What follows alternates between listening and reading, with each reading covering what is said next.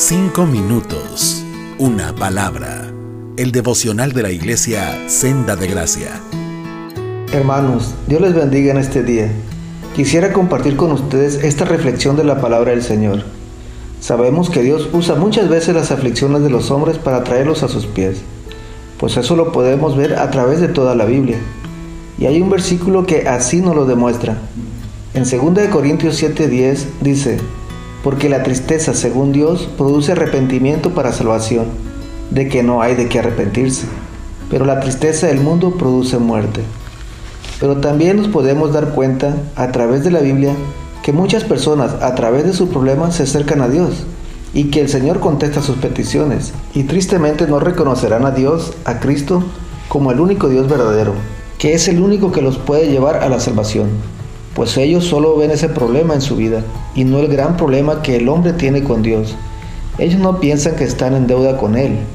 Ellos no pueden ver su condición espiritual y que el hombre está destituido de la gloria de Dios por su pecado. Estaba pensando en esto porque estaba mirando cuando el Señor sanó a los diez leprosos, en Lucas 17:11. Nos cuenta que el Señor Jesús iba a Jerusalén, pasaba entre Samaria y Galilea, y que al entrar en una aldea le salieron diez leprosos al encuentro y de lejos le gritaron, Jesús, ten misericordia de nosotros. En aquellos tiempos a los leprosos les prohibían estar en contacto con las demás personas. No podían llegar a las aldeas. En Levíticos dice que tenían que gritar, inmundo, inmundo. Me imagino que para que no se acercaran a ellos. No sé cómo ellos supieron de la fama de Jesús y que Él podía ayudarlos pero me imagino la angustia de ellos de que Jesús no los escuchara, pues dice que de lejos le gritaban, Maestro, Maestro, ten misericordia de nosotros. Hermanos, yo recordando mi pasado, antes de llegar a la fe, un día entré en la catedral y recuerdo ese día como ahora, y le dije al Cristo que estaba allí, ayúdame a salir de las drogas, sácame de los vicios.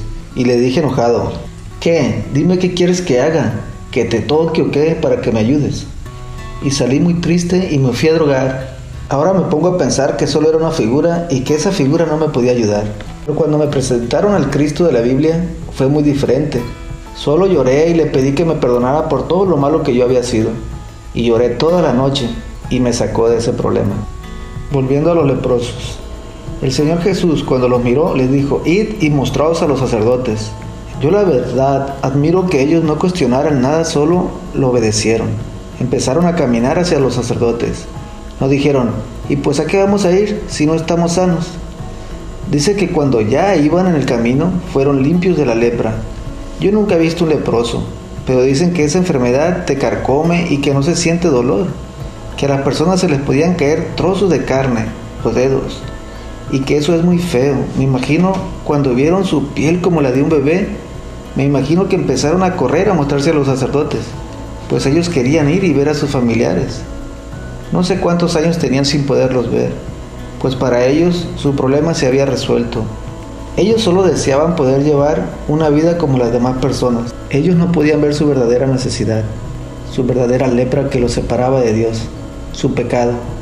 Mas sin embargo, uno de los diez, cuando se dio cuenta, corrió hacia Jesús glorificando a Dios a gran voz, se postró a tierra a sus pies, dándole gracias, y dice que él era un samaritano. El Señor Jesús dijo, ¿no son diez los que fueron limpiados? ¿Y los nueve dónde están? ¿No hubo quien volviese y diese gloria a Dios, sino este extranjero? Y le dijo, levántate, tu fe te ha salvado. Hermanos, pidámosle al Señor que toda cosa que pase en nuestras vidas podamos tener la actitud de este samaritano que todas las tristezas sirvan para correr a los pies de nuestro Señor Jesucristo y que podamos ver la necesidad que tenemos de nuestro Salvador y que nos lleve a dar gracias en todo. No sé qué pasó con los nueve, pero el samaritano el Señor le dijo, tu fe te ha salvado. Dios les bendiga.